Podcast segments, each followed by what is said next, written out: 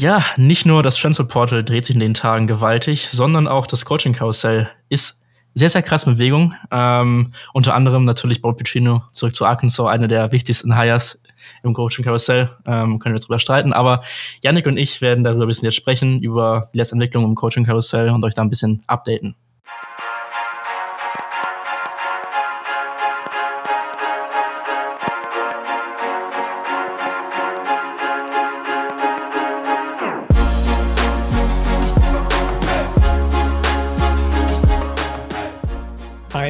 Wunderschönen guten Abend und es ist fast schon Tradition, dass ich dazu auch sage, einen wunderschönen guten Tag, weil mein Name ist Janik Politowski, ihr hört den Saturday Kickoff Podcast und den hört ihr nicht nur mit mir alleine, sondern auch am anderen Ende der Leitung, am anderen Ende der Welt. Nicht mehr lange, dann haben wir ihn endlich wieder, unser lieber Luca. Hallo Luca, wie geht's dir?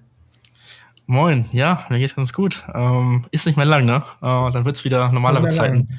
Bist du schon ein ähm. bisschen wehmütig oder blickst du eigentlich nur mit freudigen Augen schon jetzt auf die Zeit zurück und wieder freust dich aber auch wieder nach Hause zu kommen? Ja, gemischte Gefühle, ne? Also zum einen freut mich natürlich, meine Family wieder zu sehen, ähm, wieder Klar. meine ganzen Freunde wieder zu sehen, aber andererseits natürlich auch hier viele neue Leute kennengelernt, viele Freunde, Freundschaften geschlossen. Ähm, Werde ich vermissen. Ähm, vor allem auch die guten Kickoff-Zeiten dann zu Football spielen oder NBA. angenehm dann, ne? Aber ja, nee, das, das wird äh, wird, glaube ich, ein schwieriger Abschied, aber ich freue mich auch wieder nach, nach Hause zu kommen und von daher, ja. War bestimmt eine richtig, richtig coole Erfahrung. Da ähm, glaube ich ganz, ganz fest dran. Ich freue mich drauf, dass du bald wieder hier bist, dass wir bald eventuell zusammen den Weihnachtsmarkt besuchen können.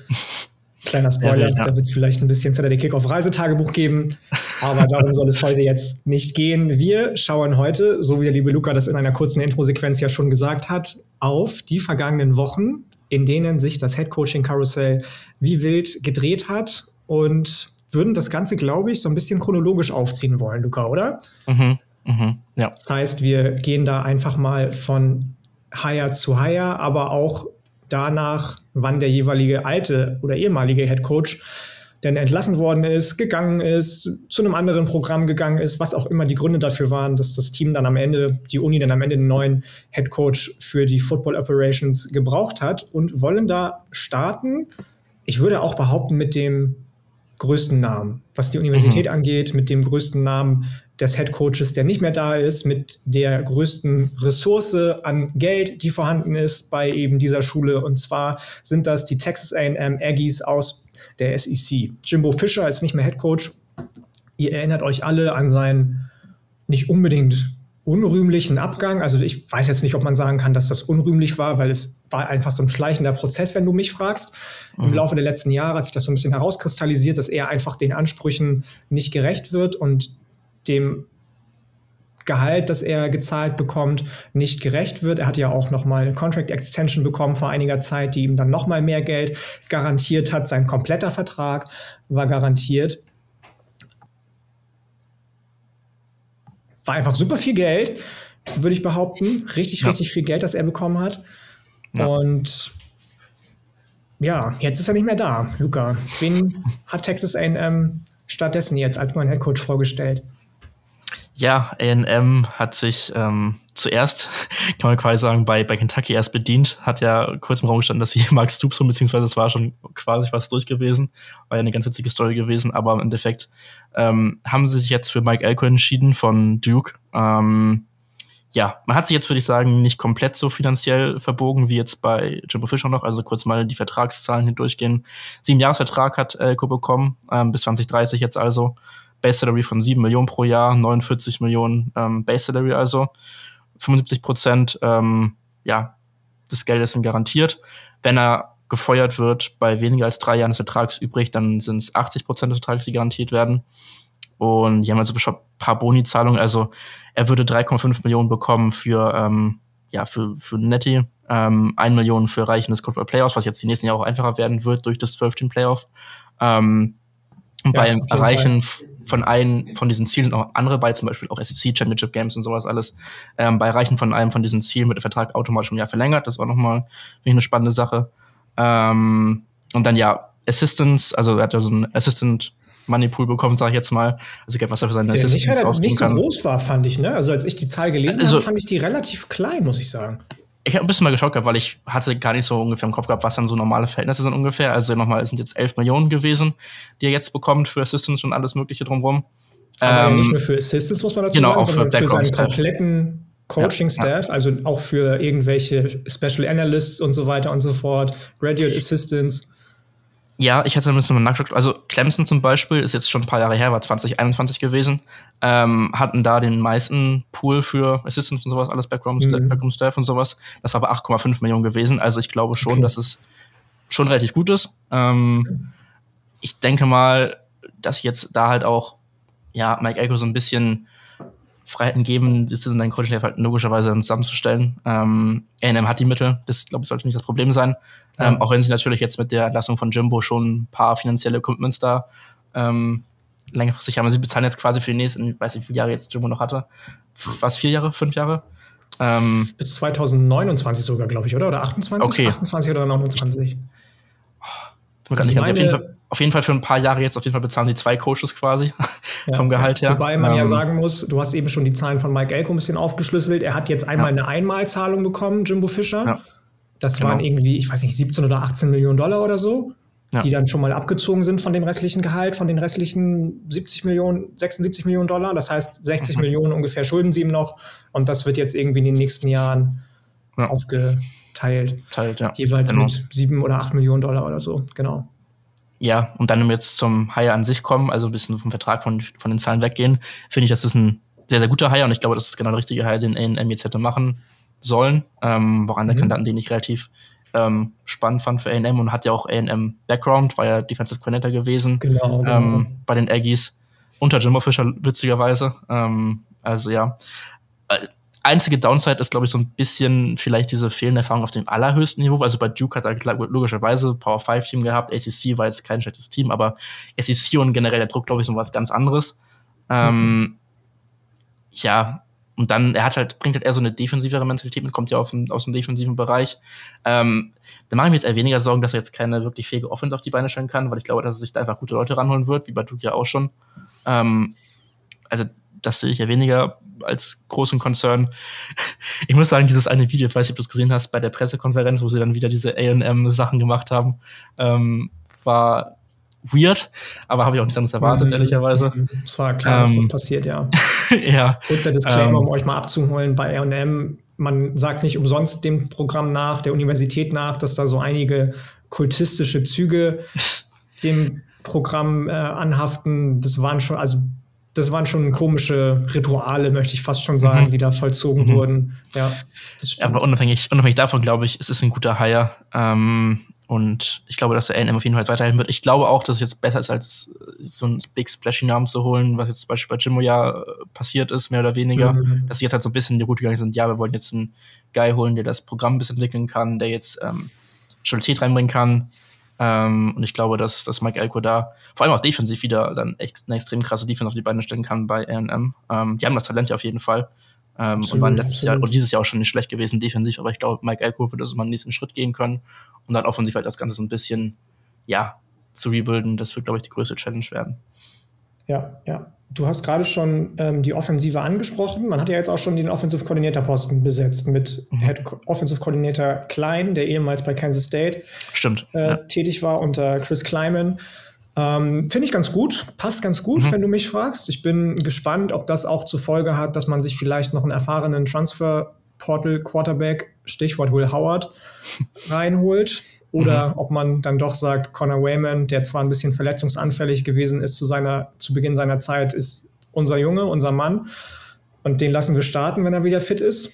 We will see. Du hast eben auch schon so ein schönes, ja, so ein schönes Signalwort gesagt, splashy. Lane Kiffin zum Beispiel, der ja auch lange im Gespräch war, wäre natürlich ja. mehr splashy gewesen. Aber da ja. wollte man eigentlich, glaube ich, einfach das finanzielle Commitment nicht eingehen. Der verdient fast 10 Millionen Dollar bei Ole Miss pro Saison. Das hätte man sich dann vielleicht doch nicht leisten können, auch wenn die ja. Booster und Donors von AM super, super, super stark sind, finanziell natürlich. Genauso kann ich mir vorstellen, dass man für Kellen DeBoer hätte ähnlich tief in die Tasche greifen müssen, der jetzt ja einen Playoff-Run mit Washington hinlegt und hinlegen darf, der ja auch lange, lange im Gespräch war, genauso wie sein ehemals Pac-12-Counterpart von Oregon, Dan Lanning. Mhm. Deswegen finde ich, passt der Name Mike Elko schon ganz gut. Der ist ein bisschen unaufgeregt, der bringt vielleicht auch ein bisschen Demut wieder mit. Ja. In, die, in das Programm, was man, hast du auch schon gut gesagt und gut erkannt, äh, wahrscheinlich auch super gut gebrauchen kann bei AM. Was mich ein bisschen traurig stimmt, ist, dass jetzt natürlich viele Leute oder viele junge Athleten, die noch von der Highschool kommen, in der nächsten Recruiting Class gesagt haben, was Jimbo Fischer ist nicht mehr da. Dann die committen mhm. wir jetzt mal schnell. Mhm. Mhm. Und Entschuldigung, ich musste mich kurz räuspern. Ähm, und auch viele, viele Spieler schon ins Transfer Portal gegangen sind. Ja. Auch einige tatsächlich aus der 2022er Klasse, für die Mike Elko maßgeblich mitverantwortlich gewesen ist noch. Ähm, Labius Overton fällt mir da als erstes ein, der jetzt seinen Gang ins Transfer Portal ja, bekannt gegeben hat. Ich bin gespannt, also inwieweit er da die Leute re-recruiten kann und die Leute vielleicht doch überzeugen kann, davon bei NM zu bleiben.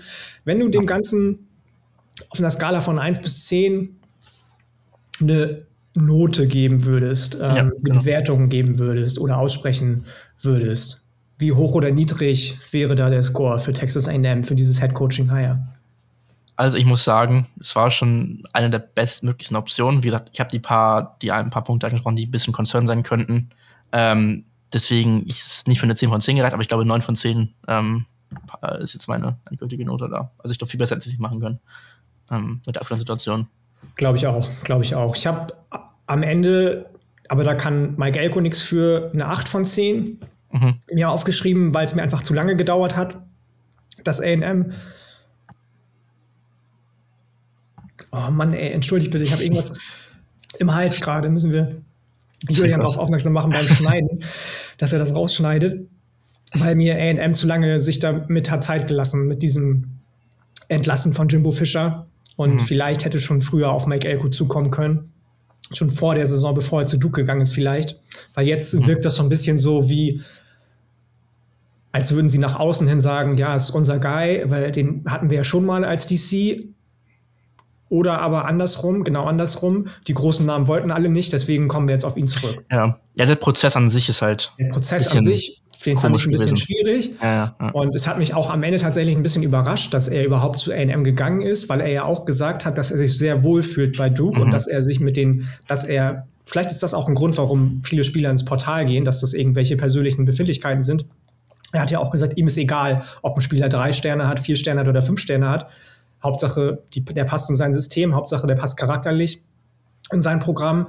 Und da bin ich mal gespannt, ob er da mit einigen Star-Allüren bei AM konfrontiert wird und wie er damit umzugehen weiß am Ende. Deswegen habe ich am Ende eine 8 von 10 dem Ganzen gegeben. Sein ehemaliges Programm, seine ehemalige Schule, ist eine Schule aus North Carolina, die eigentlich eher für Lacrosse- und Basketballerfolge lange, lange bekannt gewesen ist, die Duke Blue Devils seitdem er Head Coach gewesen ist und ein gewisser Riley Leonard, der jetzt ja auch ins Portal gegangen ist, Quarterback war, lief es bei Duke ein bisschen besser.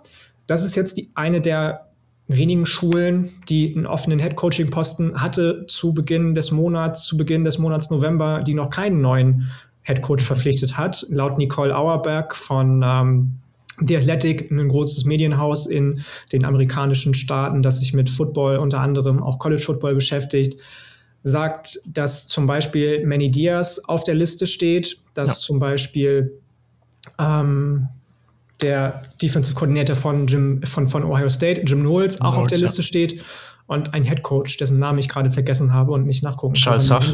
gerade das ist Charles Huff gewesen von Marshall. Nee, ich meinte nicht Charles Huff, ich meinte wen anders. Okay. Vielleicht fällt es mir gleich noch wieder ein, aber ist gar nicht schlimm. Wenn du sagst, du hast irgendwie kurze Infos dazu, dann ähm, gerne ja, also die Bühne ist jetzt bereitet. Manny Diaz fände ich extrem spannend, weil es einfach eines der besten defensiven Minds im College Football ist. Dieses Jahr wieder gut gesehen bei Penn State, was er da auf die Bühne gestellt hat. Bei Miami mhm. hat es als Head Coach nicht wirklich gut geklappt, würde ich jetzt mal so sagen im Endeffekt. Ja. Ähm, aber als DC war er sehr fähig. Ich bin halt, bin halt gespannt, äh, ob sie jetzt den Weg gehen. Äh, Manny Diaz da reinzuholen, ist ja auch schon ein etwas größerer Name, würde ich sagen. Ähm, ja. Jim Knowles war unter Cutcliffe, also dem Vor Vorgänger von ähm, Mike Elko, schon acht Jahre DC gewesen bei Duke, also hat er auch mhm. Erfahrung in der Gegend. Ähm, genau. Witziger Funfact zudem noch, hat auch ähm, bei Cornell gespielt, also Ivy League Roots, äh, relativ smarter Kerl anscheinend auch so, abseits vom, vom Feld. Ähm, und ja, dann kurz Charles Huff hatte ich gerade kurz angesprochen, der war auch eventuell noch, oder ist eventuell noch in der Debatte, Marshall Head Coach. Ähm, die haben auch eine sehr, sehr krasse Defense gehabt die letzten paar Jahre. Ähm, hat unter anderem Defensive Coordinator zum Beispiel genau, auch.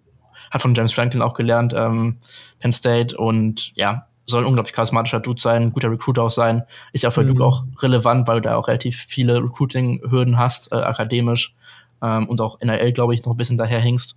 Ähm, also ja, genau, das wären jetzt so drei Namen, die ich jetzt so auf dem Schirm hätte. Genau, ich habe kurz mal nachgeschaut. Die beiden Namen, die ich noch auf dem Zettel hatte, die Nicole Auerbach auch genannt hat, äh, waren einmal Jason Kendall, Head Coach von Toledo.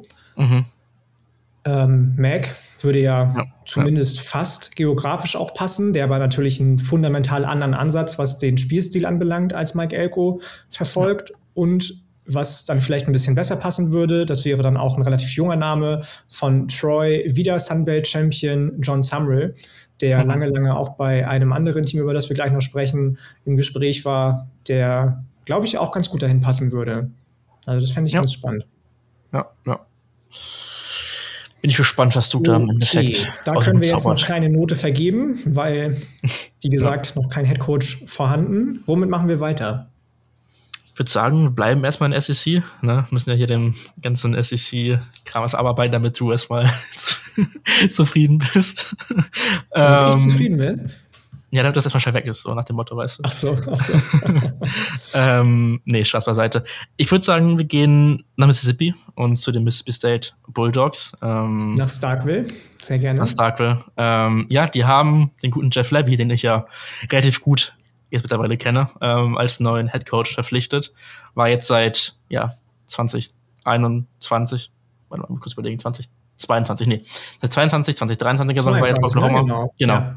Ähm, äh, Offensive Coordinator gewesen bei Oklahoma. Ähm, davor schon bei Ole Miss gewesen, bei UCF gewesen, also relativ viel auch schon rumgebounced in seiner Karriere. Mhm.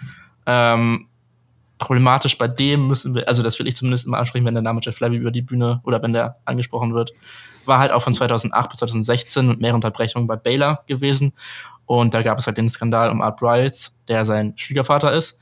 Mhm, mh. Jeff Levy hat den öffentlich supported, macht halt bis weiter, also bis heute ja. noch. Ähm, unter anderem auch Oklahoma ähm, auf dem Feld gewesen ähm, und hat da Bilder mit ihm gemacht. Das war alles ein bisschen, ja, blöd gelaufen und ab dem Zeitpunkt spätestens, also ich war zuvor mit dem Hire nicht ganz zufrieden, schon wegen seinem Background bei Oklahoma, aber spätestens ab dem Zeitpunkt, wo er dann wirklich Art Bryles auf dem Spielfeld hatte und wo der mit in den Sideline war, war für mich so, ja, das, das kann so nicht weitergehen. Ähm, ja. Wenn wir jetzt auf Sportliche schauen, hat er eine unglaublich explosive Offense, schnelle, spreadlastige genau, Offense, den Übergang ähm, wollte ich gerade bringen. Ja das ist leider ein Business, ne? das wissen wir alle. Auch College Football ja. ist einfach strictly Business. Da geht es um mehrere Milliarden Dollar, die pro Jahr umgesetzt werden. Und da werden solche Sachen oft, leider, leider oft, so rum, erst als zweites betrachtet. Und dann geht es erstmal einfach nur um den sportlichen Output, der einem eventuell dann noch ein paar Millionen mehr aufs Konto spült.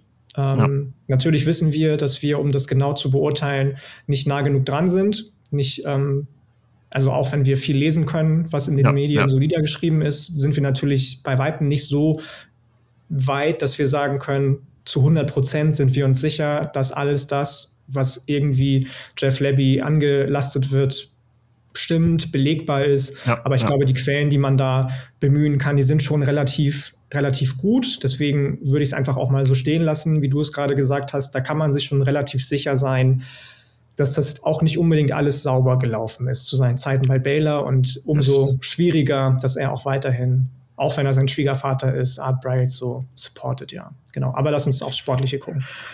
Ja, also bei Oklahoma hat er die letzten beiden Jahre eine sehr, sehr krass offen auf die Beine gestellt gehabt. Letztes Jahr noch ein bisschen Anlaufschwierigkeiten gehabt, aber klar, da war auch der ganze Umbruch dann nach Lincoln Riley gewesen und deswegen, das war alles gut. Dieses Jahr muss ich sagen, also er hatte immer noch statistisch eine sehr, sehr krasse Offense, aber ich fand, du hast halt irgendwo das Potenzial so ein bisschen nicht ganz ausschöpfen können. Also da waren teilweise Play-Calling-Sachen bei, die halt nicht immer so gut waren und man noch nicht weiß, ob dann vielleicht auch Brent Venables in manchen Situationen da so ein bisschen dann ja reingepfuscht hat, wenn ich es jetzt mal so nennen will, ähm, oder ob das wirklich alles ähm, Jeff Labby war. Manche Play-Designs ja ein bisschen weird dann einfach waren, wo einfach dann durchgehend einfach, ähm, ja, also Screens sind ein großer Teil von dem Element, was, was Levy seine Offense macht, auch verschiedene Arten von Screens, nicht nur Running Back, Wide Receiver Screens, Tight End Screens, alles Mögliche. Aber zum Beispiel auch ähm, Jet Sweeps, die dann in allen möglichen Lagen gelaufen wurden, mit dann nicht unbedingt den passenden Spielern. Kann ich nicht von singen dieses Jahr bei Oklahoma, aber ja. Ähm, hat die Connection mit Zach Selman ähm, bei Mississippi State, der der AD jetzt bei Mississippi State war, ähm, oder immer noch ist jetzt und ihn auch geheiert hat, dann mehr oder weniger. Vertrag ist jetzt ein Vierjahresvertrag, 4,5 Millionen pro Jahr bekommt er. Ähm, also ist schon auf jeden Fall ein gutes Stück unter dem, was zum Beispiel Mike Elko bei A&M bekommt. Sieht man aber halt auch einfach, dass Mississippi State jetzt nicht diese finanziellen Mittel hat, die A&M hat. Ähm, aber mehr Geld zum Beispiel als der Garnett bekommen hat. Genau, den genau. er beerbt. Ja. ja ein paar Sachen, ein paar Boni noch. Also er kriegt, was ich ganz, ganz witzig finde, 125.000 für jeden Sieg über ein SEC-Team, fängt aber erst mit dem fünften Sieg über ein SEC-Team an. Also praktisch so ein kleines Incentive, dass du auch ein SEC gut spielst. Mhm. Fand ich relativ witzig. Nicht nur Dann, gegen ja, genau, du musst auch schon eine gewisse Baseline erfüllen. Also fünf Siege sind schon Minimum. Ähm, ja, 52.000 für SEC Championship. Wobei das natürlich auch krass ist, ne? Also das, wenn, wenn wir mal überlegen, die SEC hat ja weiterhin festgehalten an dem acht Game Conference Schedule. Das heißt ja, also dass fünf Spiele gewinnen ist schon, Spiele ja. gewinnen musst in der SEC ja, und gerade auch in der SEC West, beziehungsweise mhm. die gibt's ja nicht mehr, aber gerade auch jetzt in den Zeiten, in denen Texas und Oklahoma auch dazu kommen, mhm. ist schon, ist schon nie ohne. Ja, ja. Ähm, eine Million für einen Netty-Gewinn. Ähm, und ja, also finanziell muss man sagen, hat er jetzt bei Oklahoma auch nicht schlecht verdient. Also er hatte, glaube ich, so 1,9 Millionen verdient gehabt, was einer der bestbezahltesten ja, Coordinator im Football war jetzt letzten Jahre. Ich glaube, der bestbezahlte Koordinator ist ähm, Ryan Grubb geworden, nachdem Alabama ihn abwerben wollte von Washington. Ich kann mich da aber auch täuschen. Ich gucke das gerne nochmal nach. Der müsste aber ungefähr so bei ein bisschen mehr als 2 Millionen Dollar gewesen sein oder sein bei Washington gerade. Ja, also der Steffi war auf jeden Fall schon relativ lange im Gespräch, dass er eventuell mal einen Headcoaching-Job bekommt, weil er einfach so lange schon eine auf dem Feld gute Performance abgeliefert hat ähm, und seine Offen Offen Offensiven ja auch gut funktioniert haben bis jetzt. Ähm, das Ding ist, was ich so ein bisschen kritisch bei Levy noch sehe, ist halt dieser, du hast halt diese gewissen, diesen gewissen Boom- und Bust-Faktor mit ihm irgendwo. Also mhm. ich bin mir relativ unsicher, wie er ein Programm wirklich führen kann. Ähm, da hat man einfach noch nichts gesehen zu, ähm, weil er einfach ein First-Time-Headcoach ist. Ähm, wenn er das kann und sein Offense funktioniert, dann glaube ich, kann das schon ein sehr, sehr guter Hire sein für Mississippi State. Aber ich glaube, der Bust-Faktor ist bei ihm auch relativ groß. Ähm, und er wird halt einfach das jetzt Portal bei Mississippi State relativ viel nutzen müssen, weil Mississippi State jetzt letzten Jahre einfach nach Mike Leach und auch schon zu Mike Leach Zeiten ein bisschen abgebaut hat und da auch ähm, ja nicht mehr ganz ummitspielen konnte in der SEC, würde ich sagen. Ähm, und da wird auf jeden Fall jetzt erstmal kurzfristig das Ziel sein, relativ viel aus dem Portal zu machen, da ja, ein bisschen sich was ranzuholen. Ähm, und ja, was sind noch deine weiteren Gedanken zu dem Hire?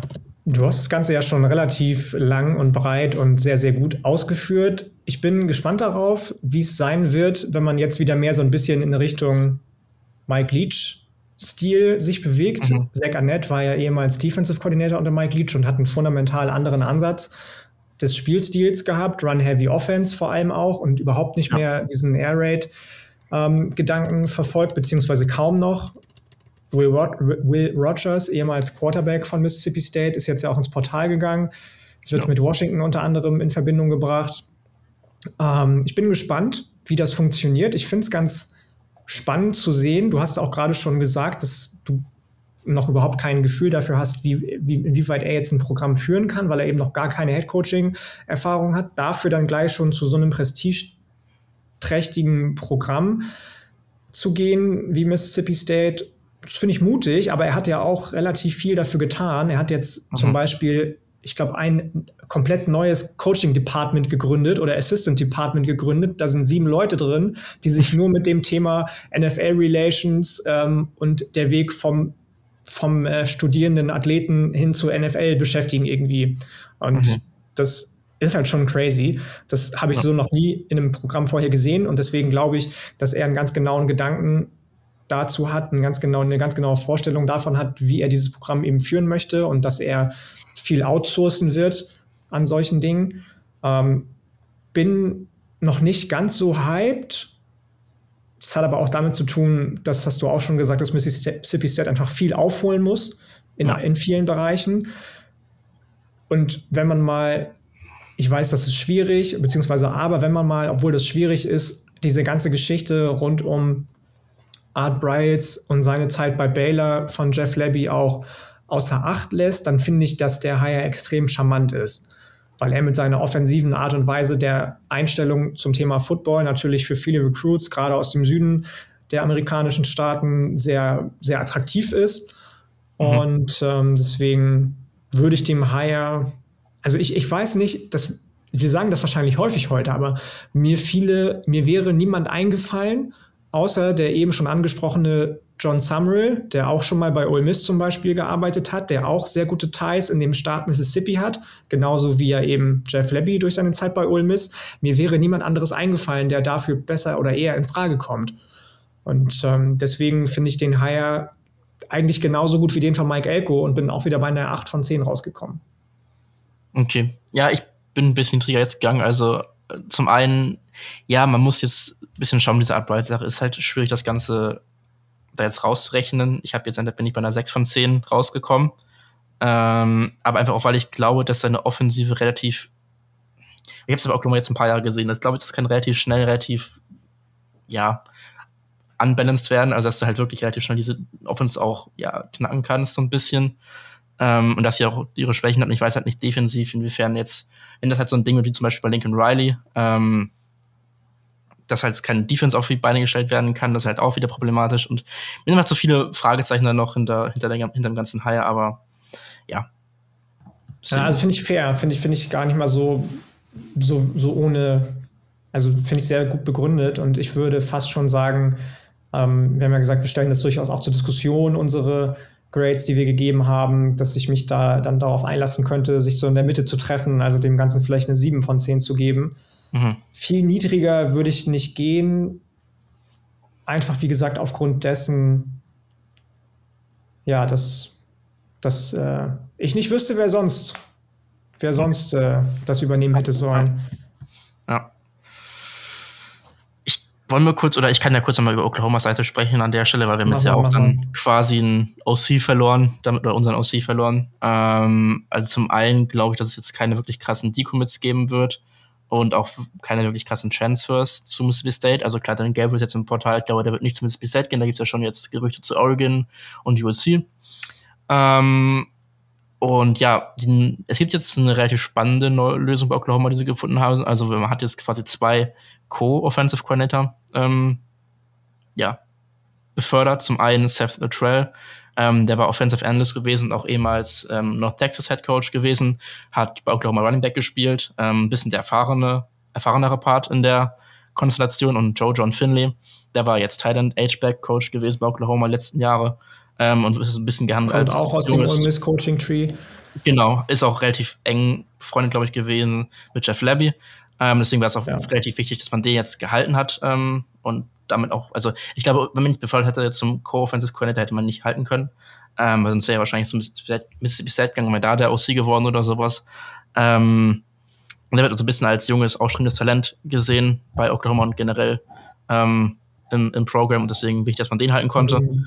Ähm, Detroit wahrscheinlich ähm, die Plays callen, oder ist ja die Plays callen, das wird auch jetzt schon bekannt gegeben. Wird ein bisschen Air Raid-lastig jetzt werden, aber ich glaube, ja, ein bisschen langsamer, weil Jeff Levy auch relativ ja, schnell auch gespielt hat. Ähm, also wird sich ein bisschen was ändern, aber ich glaube, insgesamt wird die Offense ähnlich bleiben. Ähm, mit ein paar Verbesserungen hoffe ich dann zumindest, im, was das Playcalling angeht.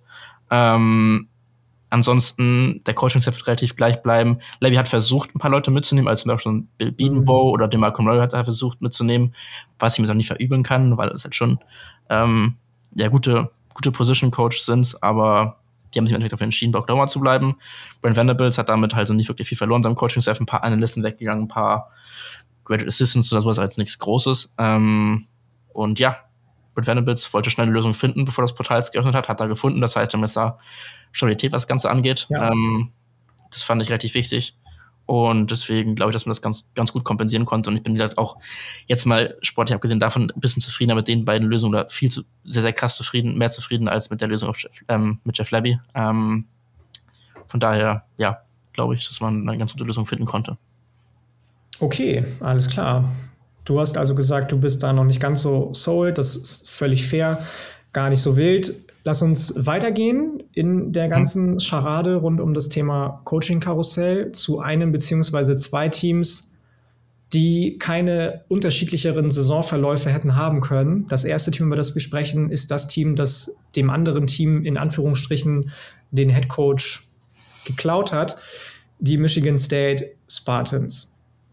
Mel Tucker, wir erinnern uns alle zurück an die Zeit vor ein paar Wochen, Monaten, in der er gefeuert wurde, aus Gründen. Auch hier wieder, wir können nur auf eine Folge verweisen, die wir dazu mal aufgenommen haben, beziehungsweise eine Folge, auf, in der wir da mal ein bisschen genauer zu eingegangen sind. Wir sind nicht dicht genug dran, um da irgendwie abschließend irgendwas beurteilen zu können, aber ich glaube, wir können uns schon rausnehmen zu sagen, dass er zu Recht gefeuert wurde. Mhm. Vollkommen zu Recht bei den Anschuldigungen, die im Raum stehen. Ähm, ganz unabhängig davon, wie Michigan State mit den Anschuldigungen umgegangen ist und wie lange das dann gedauert hat, bis es überhaupt ans Licht kommt. Ähm, und dann hat man sich überlegt, wir feuern den guten Mann, der hat einen relativ hohen Buyout bekommen sollen, aber dadurch, dass er jetzt in, wie nennt man das nochmal, äh, dass er jetzt with cause gefeuert wurde, with cause, schuldet ja. man ihm kein Geld. Mhm. Ja. Wobei der Gerichtsprozess noch aussteht.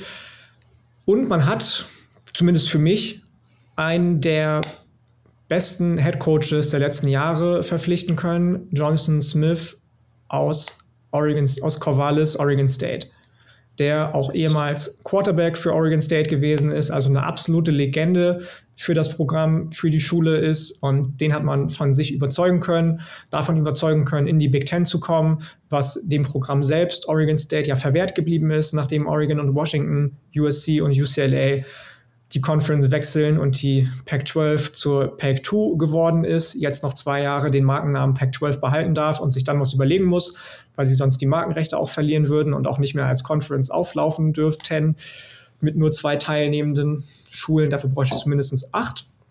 Ja. Ähm, und Jonathan Smith hat nicht lange gefackelt, hat relativ schnell, glaube ich, super viele Leute für sich eingenommen, hat ähm, schnell überzeugt, zumindest mich, wenn ich das so sagen darf. Ich bin großer Fan von ihm, ich bin großer Fan von seiner Art und Weise zu kommunizieren. Das wird auch einigen Oregon State-Spielern so gehen. Der junge Quarterback, Freshman, ähm, den Vornamen weiß ich gerade nicht, Childs ist der Nachname, Aiden, der auch schon Childs. Aiden Childs, der auch schon ins Portal gegangen ist, wird nachgesagt, dass er höchstwahrscheinlich seinem Headcoach, seinem ehemaligen Headcoach folgen wird zu Michigan State. Und das ist schon vielversprechend. Das ist zwar keine Uni, die die Strahlkraft von beispielsweise Ohio State hat, aber die haben schon auch super krasse finanzielle Möglichkeiten. Das ist schon auch ein Name Michigan State, vor allem im Nordwesten. Das klingt für uns Casual-Fans in Deutschland immer so nach so einem Nebenprodukt in der Big Ten, aber das ist gar nicht so. Michigan State ist schon ein richtig, richtig krasser, krasser Name in den Staaten. Da sind einige sehr, sehr, sehr, sehr große Geschichten hinter, hinter dem Programm. Und ich weiß nicht, inwieweit du dich darauf vorbereitet hast, jetzt über Jonathan Smith zu reden, aber ich kann nur sagen, absolut genailt den Hire. Ähm, ja. Chapeau, dass man den bekommen hat. Richtig, richtig gut. Ich freue mich sehr darauf, dass er die Kultur, die da in dem Programm anscheinend gerade inne herrscht, vielleicht auch so ein bisschen umdrehen kann. Da gab es ja auch einige Vorfälle in Spielen gegen Michigan beispielsweise vor und danach. Ähm, ich habe da richtig Bock drauf. Ich habe da richtig, richtig Bock drauf. Auch wenn das vielleicht ein, zwei Jahre dauern kann, aber das war bei Oregon State auch so. Wenn er die Zeit bekommt, wenn er die finanziellen Ressourcen bekommt, habe ich da richtig, richtig Bock drauf. Ja, also ich glaube, das war ein sehr, sehr guter Hire auf, auf beiden Seiten. Also zum einen für Donaldson Smith war es, glaube ich, ein guter nächster Schritt, den er jetzt gegangen ist. Also zum einen auch finanziell hat er jetzt ein bisschen besseres oder besseren Vertrag bekommen, verdient jetzt 6 Millionen ähm, Base Salary. Beim Oregon State hat er dann nächstes Jahr 4,85, 4,9 irgendwie sowas die Richtung bekommen. Ähm, sieben Jahresvertrag, also auch langfristig gebunden, war er seit 2018 bei den Beavers gewesen, also schon lange jetzt dann Erfahrung im, ja, auf allerhöchstem Niveau sammeln können. Ähm, Oregon State. Äh, ja, Michigan State jetzt dieses Jahr 4-9 gegangen, wie gesagt, nach der ganzen Mitaka-Sache war das nicht wirklich überraschend für mich. Ähm, und ich glaube, das ist gut einfach an Jonathan Smith und dass dieser Fit, glaube ich, richtig gut ist, einfach, dass er so ein Programm von unten aufbauen kann. Hat aber Oregon State jetzt zeigen können, dass er da jetzt ja das Programm auch wirklich von, ja, würde ich sagen, ganz und aber schon relativ weit unten aufgebaut hat und wir zum ja, respektablen Team in der Pac-12 ähm, gemacht hat. Ähm, spannend wird es auch zu sehen sein, wie jetzt halt generell dieser ganze Kaderumbruch ähm, vonstatten geht. Also, du hast ja gerade schon Aiden Schultz angesprochen gehabt. Ähm, alle drei oder alle Quarterbacks, die jetzt relevant waren, Noah Kim, Caton Hauser, Sam Lewitt, Levitt. Ähm, ich weiß auch nicht genau, wie man ihn ausspricht. Du wirst schon Sam, Sam Levitt. Wahrscheinlich Sam Levitt. Ja, ähm, sind jetzt alle im Portal. Ähm, also alle Quarterbacks, die dieses Jahr Stamps gesehen haben. Ähm, ja, genau. Also da wird auf jeden Fall ein relativ größer Umbruch, glaube ich, kommen im Kader. Wird auch vielleicht, also kann ich mir vorstellen, dass er ein paar Spieler von den Beavers mitnimmt nach äh, Michigan State. Ähm, und ja, ich bin auch großer Fan von, von MHR, muss ich sagen. Also ich kann ja schon mal sagen, ich glaube, meine, ja, meine einzige 10 von 10 gewesen, ähm, was jetzt das Grading angeht heute. Ja. Ähm, absoluter Home Run, Home Run Higher für mich. Und ähm, ja. ja. Ja, ich kann mich nur anschließen. Also ich habe mich, ich habe lange überlegt, ob ich wirklich eine 10 von 10 geben möchte, mhm. Aber das, das hat so schnell, da haben wir ja auch im Discord ausführlich drüber diskutiert. Übrigens, Discord-Zugriff haben alle Supporter und SupporterInnen. Wenn ihr also auch im Discord mit uns mitdiskutieren möchtet und immer wieder über neueste Geschehnisse euch austauschen wollt mit anderen College Football Fans, dann werdet gerne Supporter oder SupporterInnen über Steady HQ. Das geht ab 2,50 Euro. Nur noch mal kurz eingeschmissen, aber auch ansonsten dürft ihr natürlich gerne über die sozialen Medienplattformen mit uns kommunizieren. Twitter, Instagram, da sind wir auch sehr, sehr offen für und freuen uns sehr darüber. Aber da waren sich, glaube ich, relativ schnell alle einig auf dem Discord-Channel, dass das ein absolut gutes, krasses Match wäre. Diese beiden Variablen, Michigan State, Spartans und Jonathan Smith, Jetzt ist es passiert. Ich finde es auch richtig, richtig gut, habe mich aber genau aus dem Grund eben auch für die gleiche Note entschieden, die du gegeben hast. 10 von 10. Absolut. Yes, mehr auf die andere Seite schauen, also Oregon State. Ähm, Gerne. Ja, äh, ist halt echt, echt mies für die, glaube ich. Also deine Zukunft ist halt extrem ungewiss gerade. Du hast deine Conference mehr oder weniger verloren, du hast deine Headcoach jetzt verloren. Ähm, du wirst wichtige Spieler ans Portal verlieren, Aiden Childs, DJU, jetzt ja beide wahrscheinlich dann weg. Ähm, aber du hast halt auch jetzt gerade ein großes Investment getätigt in dein Stadion, in deine Facilities. Das ist jetzt so ein bisschen, hängt so ein bisschen jetzt einfach liegt so ein bisschen rum. Also klar, es ist gut, die Facilities zu haben, aber ohne Conference, ohne Head Coach ähm, ist es halt ein bisschen schwierig. Ähm, haben jetzt aber schon dann ja eine interne Lösung gefunden, den die jetzt zum Head Coach genannt haben. Trent Bray, der Defensive Coordinator, wurde promoted. Ähm, genau wie Jonathan Smith hat er auch eine Beavers, ein Beavers Background, hat von 2005 bis 2007 bei den Beavers als Linebacker gespielt. Ähm, danach witzige Sache, ähm, bei den Hamburg Sea Devils tatsächlich ein Jahr, ähm, in der NFL Europe damals noch. Ähm, nee, war es NFL Europe 2005, 2007? Ich weiß gar nicht genau. Ähm, müsstest du mir mal kurz helfen. Ähm, Hamburg Sea Devils sind meines Wissens auch NFL Europe gewesen, ja. Ich gucke nochmal okay. schnell nach. Okay. Ähm, ja, ja. Ja, ja. Die okay. gab es bis 2007. Das war dann das letzte Jahr, okay, an dem die das, ja. da waren, ja, ja. Da hat er das letzte Jahr noch da gespielt. War, fand ich relativ Hat den World ähm, Bowl vielleicht sogar gewonnen, 2007. Hat da vielleicht auch Snaps gesehen, das weiß ich aber gerade nicht genau. Das wäre natürlich äh, spannend. Ja. Ähm, ja, dann war er bei so einer State Nebraska gewesen, war 2017 auch Interims ähm, Head Coach gewesen bei Nebraska, nachdem Scott Frost, äh, oder bevor Scott Frost dann eingestellt wurde. Seine ähm, einzige Headcoach-Erfahrung bisher, muss man dazu sagen. Und auch seine einzige, also der Stint bei Oregon State, bevor er jetzt befördert wurde, war auch sein einziger, seine einzige Erfahrung, was einen größeren Koordinatorposten ja. anbelangt. Alles andere war Position Coach. Ja. Und das ist natürlich, er ist auch noch sehr jung oder relativ jung mit 41, ja. Aber mhm. das ist natürlich ein Resümee, ähm, bei dem andere Programme, die vielleicht einen größeren Namen haben oder die in einer Situation sind, die nicht ganz so angespannt ist wie die von Oregon State. Du hast eben die Zukunft schon angesprochen, die eventuell conference-los erstmal sein wird, wahrscheinlich nicht mal überlegen würden, auf dem Blatt Papier Pro und Contra aufzuschreiben, bevor sie einen Hörer abnehmen. Ja. Hm, würdest du sagen, dass in Anbetracht der Umstände, dass trotzdem, weil er vielleicht auch aus dem Jonathan Smith Tree kommt und die Kultur, die da implementiert wurde, in dem Programm so ein bisschen weiterführen kann, trotzdem eine gute bis sehr gute Lösung gewesen ist? Oder hättest du dir was ganz anderes gewünscht für Oregon State? Also ich muss ehrlich sagen, ich habe mich jetzt nicht so krass mit anderen Kandidaten beschäftigt. Von daher glaube ich schon, dass es intern erstmal nicht verkehrt war, weil ich, wie gesagt, ich glaube, die Kultur, die Jonathan Smith bei Oregon State etabliert hat, die war jetzt schon nicht schlecht. Ähm, deswegen glaube ich, war es eine gute Lösung, jetzt erstmal da jetzt erstmal intern zu bleiben, weil ich glaube, du hättest auch jetzt gerade keinen wirklich größeren Kandidaten jetzt bekommen in dem aktuellen in der aktuellen Situation. Ähm, deswegen glaube ich, also ich würde erstmal so sagen, dass es eine ganz gute Übergangslösung ist. Wenn er sich gut macht, dann auf jeden Fall auch eine gute langfristige Lösung. Aber da haben wir zu wenig gesehen bis jetzt erstmal von ihm.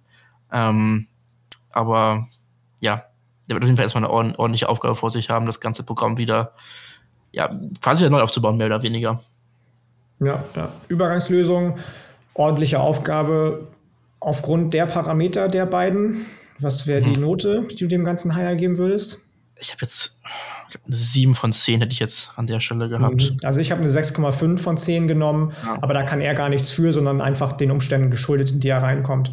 Weil es einfach eine Mammutaufgabe ist, ähm, die wahrscheinlich auch viel dann in der Thematik hängen bleiben wird, muss ich mich jetzt damit beschäftigen, was mit unserem Programm ist, im engen Austausch mit, mit äh, für die Zukunft ist, im engen Austausch mit dem AD, mit dem Athletic Director vom, von Oregon State, weil Football nun mal das Zugpferd ist von den Sportarten, die an Universitäten in Amerika angeboten werden, oder kann er das irgendwie in Anführungsstrichen out, ausblenden oder outsourcen vielleicht sogar.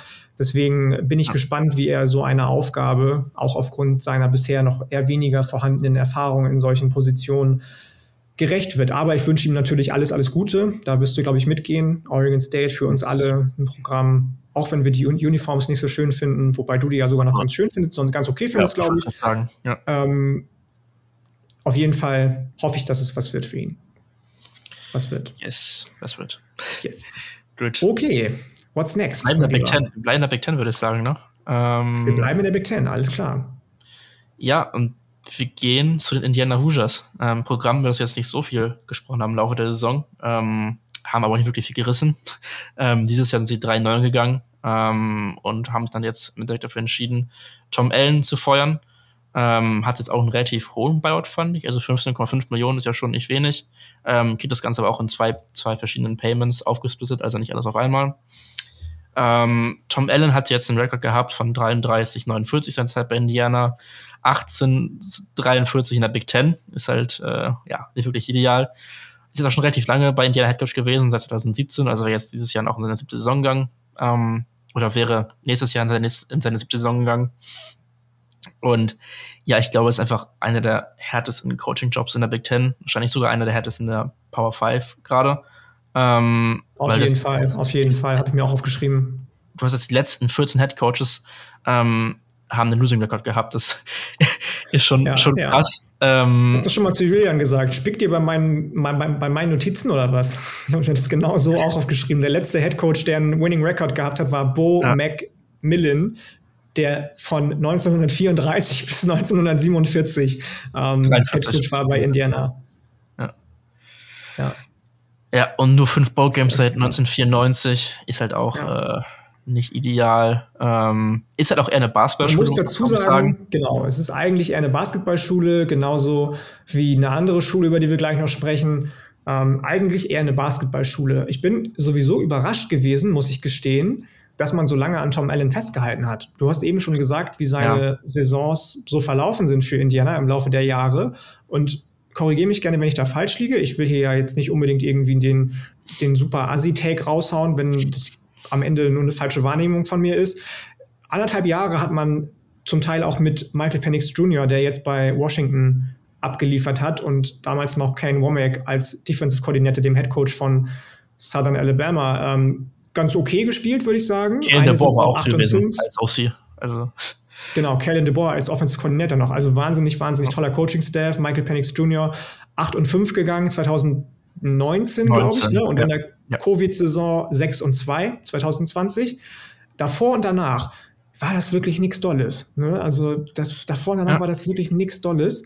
Und jetzt hat man Kurt Genietti als neuen Headcoach verpflichtet. Genau. Wie gesagt, muss halt auch sagen, die Umstände in Indiana sind halt nicht ideal. NRL-Situationen, was ich so gelesen habe, ist auch nicht wirklich gut. Ähm, man hatte 2022 sogar Nummer 5 äh, Routing Class in der Big Ten gehabt. Dieses Jahr ist mir jetzt aber auch nur, oder 2023er Class. Ja, die sind aber vor allem die, die, die hohen Recruits, ich, sind aber auch alle schon wieder gegangen, ne? Also auch der ja, Pollard und so, der dann ja, zu Oklahoma ja. gegangen ist, sind alle genau. schon wieder weg. Also man kann halt die Spieler nicht, im Endeffekt nicht halten mit den ähm, Möglichkeiten, die man hat bei Indiana. Ähm, und ja, Tom Allen hat 4,5 Millionen verdient, ähm, was auch nicht wirklich viel ist für einen Big Ten Head Coach, würde ich sagen. Ähm, wie zum Beispiel schaut Jonathan Smith, kommt rein bei Michigan, äh, Michigan State direkt kriegt direkt 6 Millionen, ohne wirkliche Erfahrung in der Big Ten zu haben. Ähm, also ja, das war schon einer der weniger wenig oder geringeren bezahlten Headcoaching-Jobs gewesen da. Ähm, und ja, wen hat man sich jetzt da geholt, Yannick? Man hat sich jetzt geholt den Headcoach, ehemaligen Headcoach von den James Madison Dukes, die in der Sunbelt ja mal wieder um das Championship Game betrogen wurden, aber immerhin in einem Bowl Game endlich, endlich spielen dürfen. Mhm. Hammergeil. Was der bei JMU geleistet hat, muss man natürlich sagen, innerhalb so kurzer Zeit. Ja, JMU ist eines der finanziell besser aufgestellten FCS-Programme gewesen, aber trotzdem ist natürlich die Transition in die FBS wahnsinnig schwer.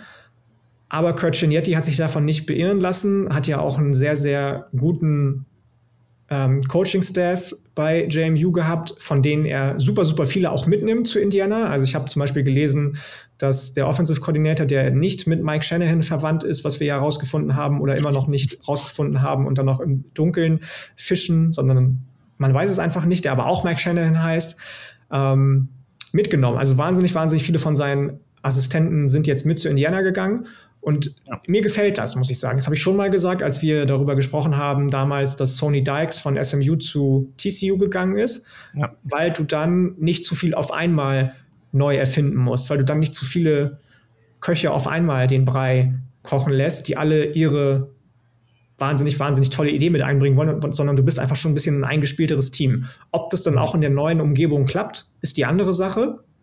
Das sei mal dahingestellt. Ich würde es natürlich Kurt Stignetti und seinem Team wünschen.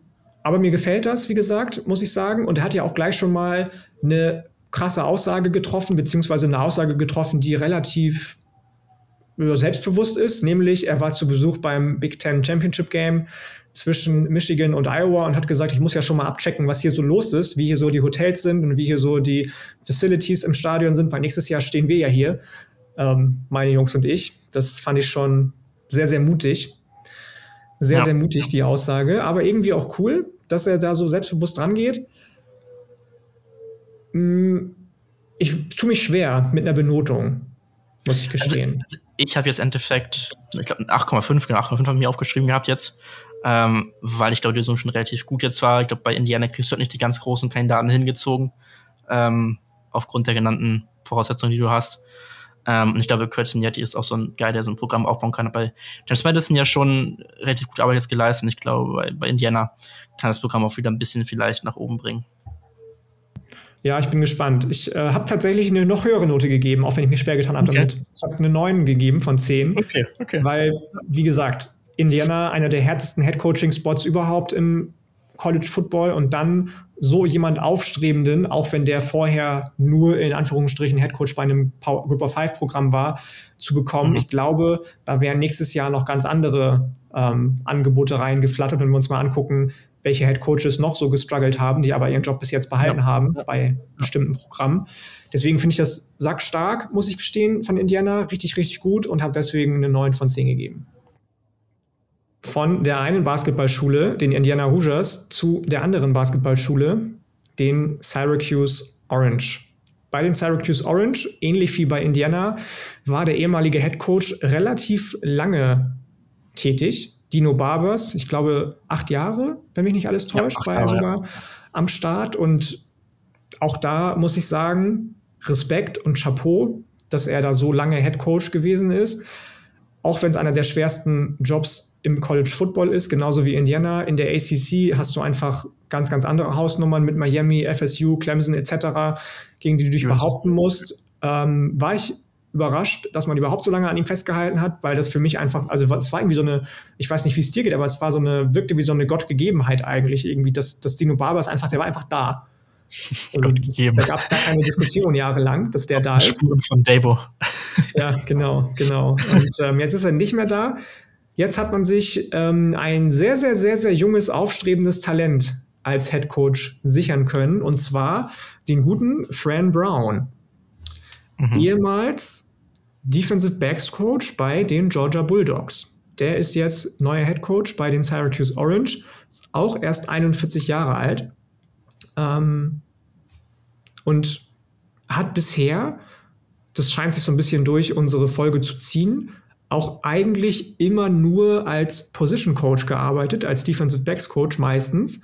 Wenngleich man bei ihm sagen muss, er war bis jetzt bei Temple, Baylor, Rutgers und eben Georgia, dass er bei Temple sich zweimal auf den Head Coaching Posten beworben hat in seiner noch sehr, sehr jungen äh, Zeit als Football Coach. Aber zweimal wurde innerhalb von circa drei Wochen jemand anderes dann für den Job ausgewählt bei Temple. Das ist schon irgendwie bitter, ja. finde ich. Ich hoffe für ihn, dass der so eine jetzt erst recht Einstellung hat und ähm, das gut hinbekommt. Der gilt ja als relativ guter Recruiter, war ja. schon mal Nummer 1 Recruiter laut 24-7 Sports Ranking bei Georgia, hat relativ gute Ties in New England, in New Jersey, in New York durch seine ja, Zeit bei Jersey, den Rutgers genau. und bei Temple, die ja in Philadelphia beheimatet ja. sind. Rutgers New, New, Jersey, ne? nicht New York, New Jersey, glaube ich.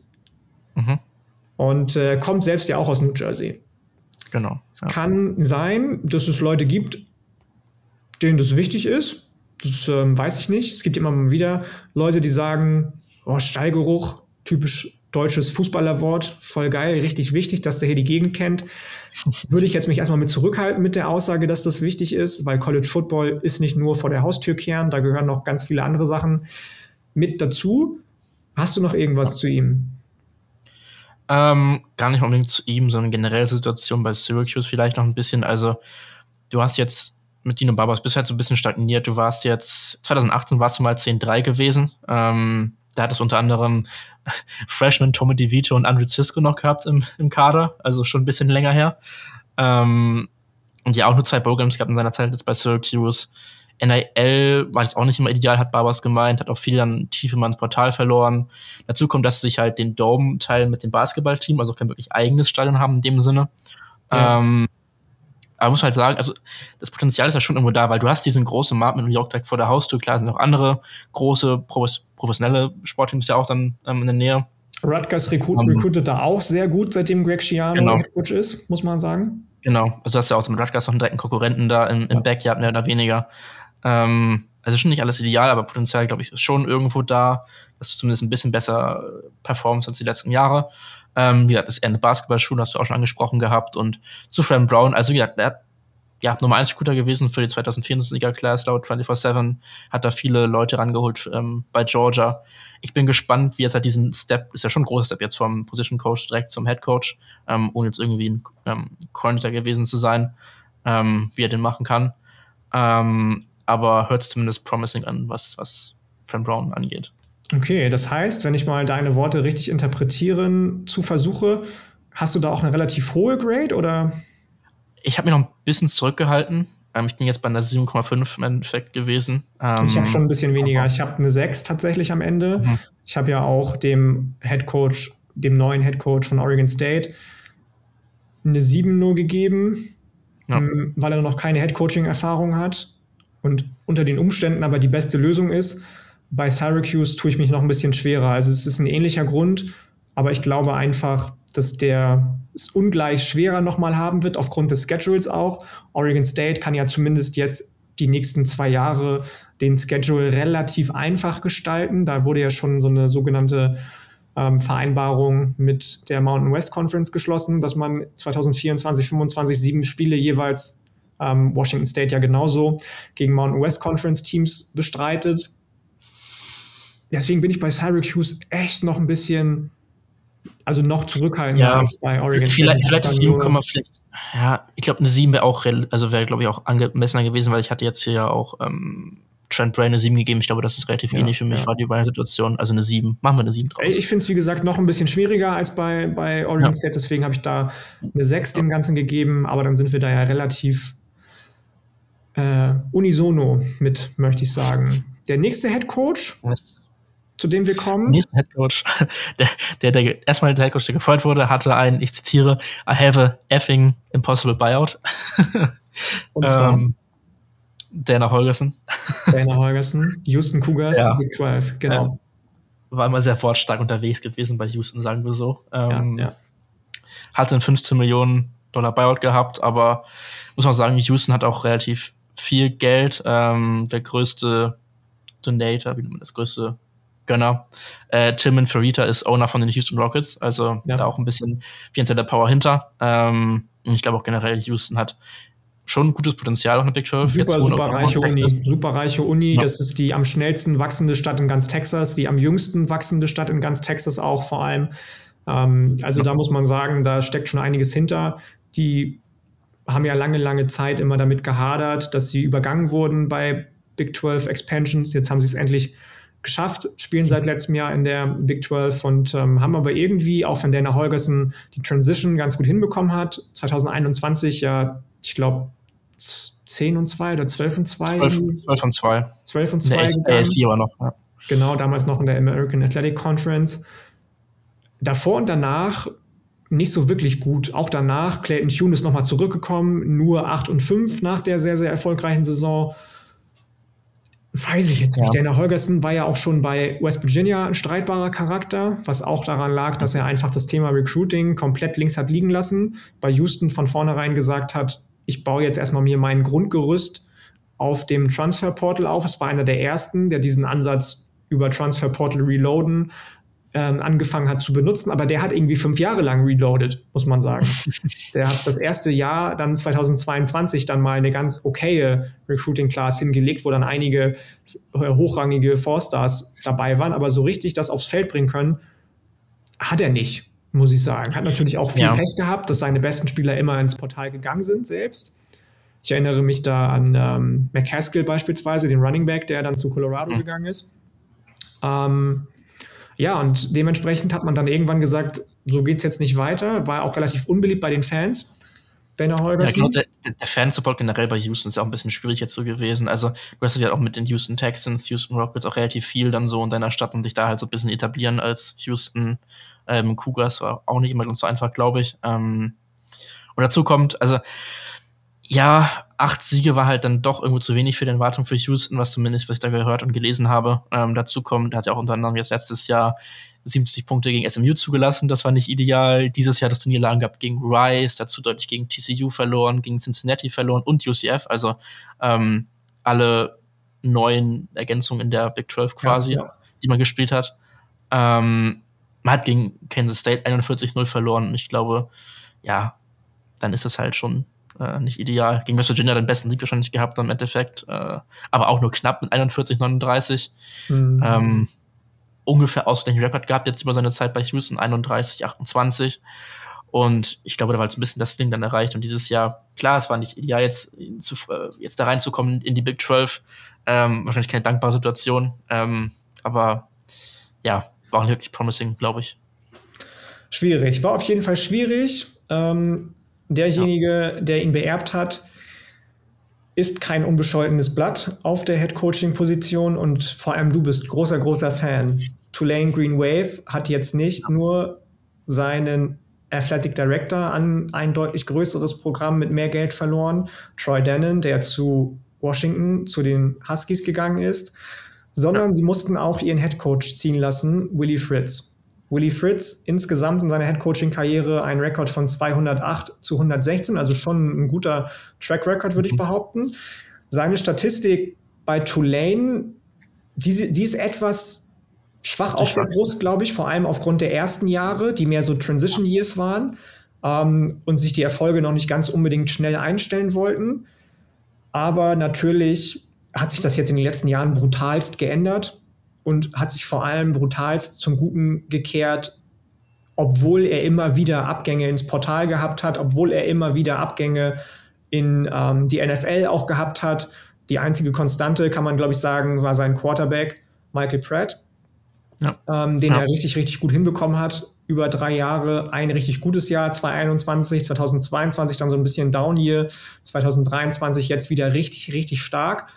Und ähm, ja, der ist jetzt neuer Head Coach bei Houston. Findest du, das passt oder hättest du was anderes erwartet?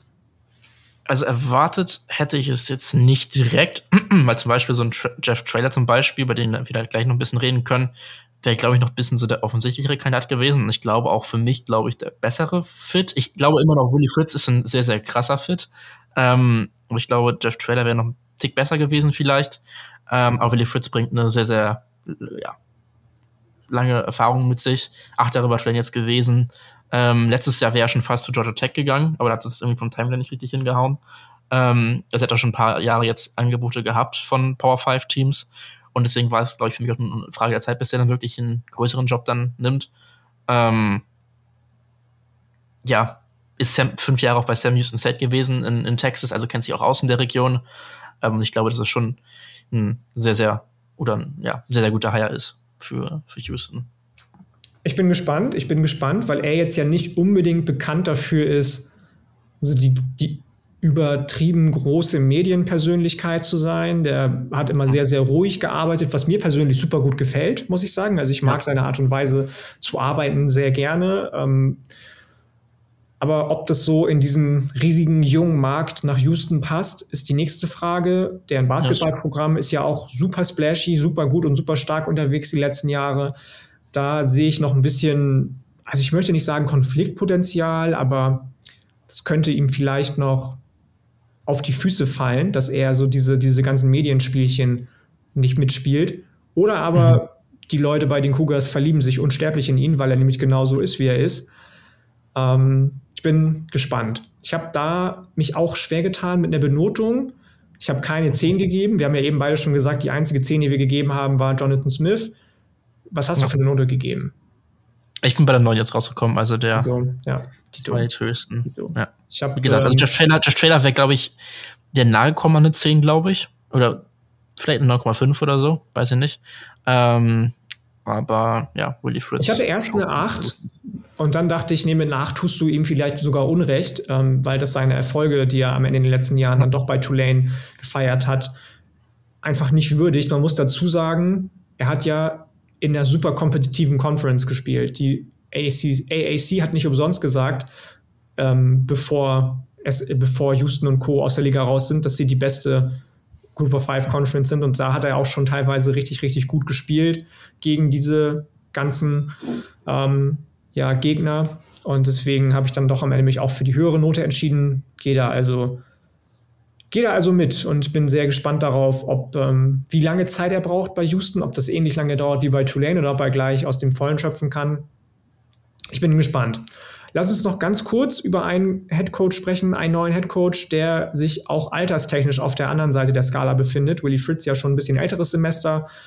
Sean Lewis, neuer Headcoach von San Diego State, von den Aztecs ist das nicht, würde ich behaupten. Der ist noch relativ jung und dafür, dass er noch so blutjung ist, hat er schon richtig, richtig viel Headcoaching-Erfahrung sammeln können in der MAC bei Kent State. Bei den Flashes war da bekannt für seine Abtempo-Offensive, hat dadurch dann auch vor einem Jahr circa ziemlich genau ähm, Dion Sanders auf sich aufmerksam gemacht, den Head Coach von Colorado, von den Buffaloes, der ihn als Offensive Coordinator angestellt hat. Und da habe ich schon gedacht, okay, hm, das war merkwürdig. Kriegt er entweder viel, viel, viel mehr Geld bei Colorado als bei Kent State? Wird der mit Geld zugeschissen quasi? Oder ähm, ist der so geflasht von Dion Sanders, dass er sagt, ich mache das mit, weil er wusste, da stehe ich irgendwie im Medieninteresse und mhm. kann mich da dann schon ganz gut vorbereiten auf den nächsten Head Coaching Stint, was auch Dion Sanders übrigens gesagt hat, als er danach gefragt wurde, warum denn Sean Lewis nicht mehr Playcaller ist und dann gesagt hat, ähm, ja, pass mal auf, meine Freunde, also wenn du einen Offensive Coordinator Posten annimmst, obwohl du vorher schon Head Coach gewesen bist und das nicht zu unerfolgreich und auch andere Angebote gehabt hättest, dann ist doch eigentlich ganz klar, dass die nächsten Ambitionen, wieder Head Coach zu werden, definitiv vorhanden sind. Und das hat er ihm, glaube ich, auch nicht übel genommen, weil Dion Sanders, das wissen wir alle, der Erste ist, der ein Verwalter davon ist, zu sagen, Leute, das ist hier ist Business, das ist kein Kindergarten, das ist einfach Business und mehr nicht. Ähm, deswegen glaube ich, ist das auch okay für Dion Sanders. Das kann mich, kann mich auch täuschen. Ich kann auch. Ähm, ich, ich, ja, ich, ich fand den ganzen liegen. Move ein bisschen weird, muss ich sagen, generell die ganze Kommunikation darum, aber ja. Ja, es, es ich sehe den Punkt, den du hast. Aber Dion Sanders ähm, sagt ja auch, wenn der Tag lange ist, hat ja auch jetzt sich ungefragt zu den College Football Playoffs ge geäußert, die ihn auch nur über drei Ecken indirekt betreffen, weil er ehemaliger FSU-Studierender ähm, auch ist. Hm. Also, wie findest du den Hire? Ich, ich finde ihn super splashy. Ich mag Sean Lewis super gerne. Ich mag den super lange schon super gerne. Und es ist ja auch ein ganz, ganz anderer Ansatz, den er jetzt installiert, als den sein Vorgänger Brady Hoke, der ja aufgrund von, ja. möchte nicht Altersschwäche sagen, aber aufgrund von Alter einfach gesagt hat, ich retire jetzt und das war meine letzte Saison, der ja einen ganz, ja. ganz anderen Ansatz gefahren hat. Und das wird, glaube ich, dann eine ziemlich große Umstellung für viele noch aktive Akteure bei San Diego. Ist ja auch ein relativ junges Team. Ähm, glaubst du, dass das seine Zeit brauchen wird in der Mountain West Conference, die ja in den letzten Jahren doch immer kompetitiver geworden ist, oder kann das gleich direkt Erfolg haben? Also ich glaube, dass San Diego State ein bisschen wurde ja von Fino schon so als ja, Sleeping Giant bezeichnet in der Mountain West. Also wenn die wirklich mal alles zusammenbekommen, die Defensive war letzten Jahre, wie gesagt, die war sehr gut gewesen. Offensiv war das halt immer eher so Iowa-Niveau, ja, wenn ich jetzt ja. mal ähm, das so formulieren kann. Außer, ja, ja, doch schon. Ähm, und ja, jetzt gibt es mit John Lewis so eine ganz andere Person Persönlichkeit da rein. Ähm, dazu, du hast, glaube ich, auch relativ gute Facilities, die du jetzt kürzlich auch erst abgegradet hast und sowas. Neues Stadion. Ähm, genau, neues Stadion. Snapdragon und, Stadion, ja, richtig, richtig cool. Guckt euch das mal an auf jeden also Fall. Sean Lewis hat die best, also mit die besten Voraussetzungen jetzt beim Hoover 5 Team, würde ich sagen. Ähm, zumindest an der West Coast da jetzt sich äh, etablieren zu können ähm, und San Diego State da wieder nach oben bringen zu können. Ähm, und ja, ich glaube, das ist ein guter Hire für San Diego State war. Und ich glaube auch eine gute Gelegenheit für Sean Lewis, da jetzt ein eigenes Team zu bekommen. Weil ich glaube, spätestens nach dem, ja, nach der, nach der Degradierung, sage ich jetzt mal, vom Offensive Coordinator oder vom Playcaller, ähm, hat es so ein bisschen angedeutet, dass er jetzt nicht wirklich längerfristig bei Colorado bleiben wird und ja, ähm, ja. das wäre dann nur alles ein bisschen komisch da gewesen. Und von daher glaube ich, ja, war ja. Gehe ich, mit, geh ich mit. Witzigerweise auch San Diego State, ja, eine Schule, die vor allem in den letzten Jahren im Basketball sehr erfolgreich gewesen ist. Also heute mhm. reden wir irgendwie über viele Schulen, die im Basketball sehr, sehr gut sind und die im Football aber so ein bisschen ihren suchen. Houston haben wir jetzt angesprochen, San Diego State, Indiana, Syracuse, Duke. Ähm, ja. Michigan State war ja auch, also Michigan State ist ja auch nicht im Basketball. Genau, du sagst es, Michigan State, auch Blue Blood sogar, ne? Also das ist äh, ja. Schon, schon AM jetzt eher weniger. Miss bisher, glaube ich, auch eher weniger. Jetzt eher weniger. Und ich würde mal behaupten, dass äh, Oregon State und Mississippi State da auch eher unter ferner ja. Liefen laufen. Aber die anderen, über die wir jetzt gesprochen haben, ich will noch einmal kurz jetzt, jetzt. Wenn wir gerade wenn wir gerade bei, bei Basketball sind, Oklahoma dieses Jahr auch wieder gut dabei. College Basketball ungeschlagen noch. Äh, ja, erste Nacht besiegt. Iowa besiegt, USC besiegt. Sorry, ja, muss ich kurz ja. einmal sind wir da eigentlich schon mitten in der spannenden Phase? Ich glaube noch nicht, ne? Da, auch wenn da schon nee, viele, viele Upsets zu Beginn der Saison passiert sind, finde ich ganz äh, schön zu sehen die letzten Tage immer, dass da Upset ja. und Upset es hagelt, aber das dauert noch ein bisschen, ne? Ja, es ist alles noch out of conference play. Ja. Ähm, weil es viele von diesen Early ähm, Season Tournaments gewesen. Ähm, Oklahoma war zum Beispiel in San Diego gewesen, ähm, um da die ja, Verbindung herzustellen. Ähm, und ja, oder auch Maui, also Hawaii-Turniere, ähm, Bermudas und sowas alles. Das war jetzt ähm, über Thanksgiving auch wieder gewesen, so, ne? Ähm, und ja, also ich glaube, Conference Play fängt jetzt dann, also bei Oklahoma fängt das dann im Jahr, im Januar an. Also dieses Jahr nicht mehr, Januar, ja. Ja, ja. Okay. Lieber Luca, haben wir alle Teams besprochen, die wir genauer besprechen wollten, bevor wir nochmal kurz in eine kleine ausführliche Newsrunde reingehen? Ja, ich glaube, da haben wir alles abgehakt. Haben wir alles abgehakt. Okay, dann lass uns doch mal anfangen, wenn wir gerade so schön in der Mountain West geendet haben, bei den Boise State Broncos, dem amtierenden wieder Mountain West Conference Champion, die das Championship Game gewonnen haben gegen UNLV, gegen die Rebels aus Las Vegas. Die haben ihren Defensive Coordinator Spencer Danielson zum Head Coach befördert, nachdem Danny Avalos, der ja ehemals Head Coach, äh, Defense Coordinator bei Oregon auch war, gegangen wurde. Finden wir gut oder finden wir nicht so gut? Ich habe jetzt keine wirklich große Meinung, muss ich sagen. Also, okay, okay. Alles klar. Ja, würde ich nee, sagen, okay. solide. Gar kein Ding, gar kein Ding, ähm, gar nicht schlimm. Ich bin gespannt auf den Move. Ich habe das, äh, glaube ich, auch schon mal bei X bzw. Twitter gepostet, dass ich es beachtlich finde, dass es auf einmal wieder so gut läuft. Und es gab ja auch schon eine gute Nachricht, dass Ashton Ginty auch der Running Back äh, bleibt im Programm. Anders als McAllister, Eric McAllister, der Wide Receiver, Sophomore. Äh, Ginty wird auf jeden Fall beim Programm bleiben und ich freue mich darauf sehr. Sehr, sehr spannender mhm. All-Purpose-Back auf jeden Fall. Und Bronco Mendenhall, wir kennen ihn alle noch aus seinen famosen Zeiten bei Virginia, ist back in business als neuer mhm. Übungsleiter bei den New Mexico Lobos. Ich bin gespannt, was der noch im Köcher hat. Das war ja nicht unbedingt ein unerfolgreicher Head Coach bei Virginia damals. Bin ich sehr, sehr gespannt drauf. Und ganz kurz, weil wir eben schon den Namen einmal kurz gedroppt haben, hat es dich gewundert oder wie sehr hat es dich gewundert, dass Jeff Trailer, der Head Coach von den UTSA Roadrunners, bei UTSA geblieben ist und nicht einer, einen dieser Head Coaching Posten, der war ja auch ja. vor allem zu Beginn bei A&M lange im Gespräch ja. äh, übernommen hat. Bei Houston, ja. Also ich hätte schon eigentlich auch gedacht, dass er so ein bisschen der, der Mann für Houston hätte sein können. Vielleicht hat der Fit einfach nicht gepasst, vielleicht gab es da dann keine wirklich tiefgehenden Gespräche zu, weiß ich jetzt nicht, bin ich zu wenig drin. Ähm, muss sagen, UTSA ist ja immer, also meine letzten Jahre, was halt aufgebaut war schon immer sehr, sehr gut. Ähm, vielleicht möchte er einfach da jetzt bleiben, ähm, kann ich mir auch vorstellen. Ähm, aber ja, ich, ich hätte ihn spannend gefunden für so einen Posten wie Houston. Ähm, aber vielleicht waren einfach dann die Jobs dann, die dann, vielleicht war Houston nicht groß genug, keine Ahnung, weiß ich nicht. Keine Ahnung. Ähm, ich mein, aber ich meine, was heißt groß genug, ne? Also, ja, ist Houston halt immer schwer zu sagen. Ist, dann bleibt ja nur noch so ein Team wie AM. Er wird dann ja wahrscheinlich ja. bei Duke gar nicht erst im Gespräch sein. Da habe ich jetzt nichts zugehört, muss ich sagen. Da haben wir ja, ja schon über ein paar Namen gesprochen. Vielleicht ist es ja nächstes Jahr dann einfach ja. Zeit für ihn, wenn zum ich Beispiel. Ich glaube, einfach auch so, so ein Coach ist, der jetzt in Text einfach dann irgendwas suchen wird. Also ich glaube, dass er nicht wirklich groß außerhalb von Texas. ist. Also kann mhm. ja alles möglich, aber ich glaube, dass er schon. Baylor ähm, war jetzt nicht unbedingt ja, so Baylor, stark Baylor letzten Jahre vielleicht. Dave Aranda, ja. obwohl die gut gestartet sind. Ähm, also ich drücke natürlich Dave Aranda die Daumen, dass er den Turnaround selbst schafft, aber Baylor könnte ich mir zum Beispiel vorstellen. Ja, ja. Ja, hast du recht. Hätte man ja jetzt Zeit bekommen ähm, bei Baylor. Ähm, nachdem er, ich, also ich hatte da irgendwas gehört, dass er irgendwie halt so eine Präsentation geben musste, wie er diesen Turnaround schaffen wird. Fand ich sehr amüsant. Stell mir so vor, wie so eine PowerPoint-Präsentation. Ja, so Präsentation. Wir sind in 2023 anscheinend immer noch eine große Sache. Ja, ja.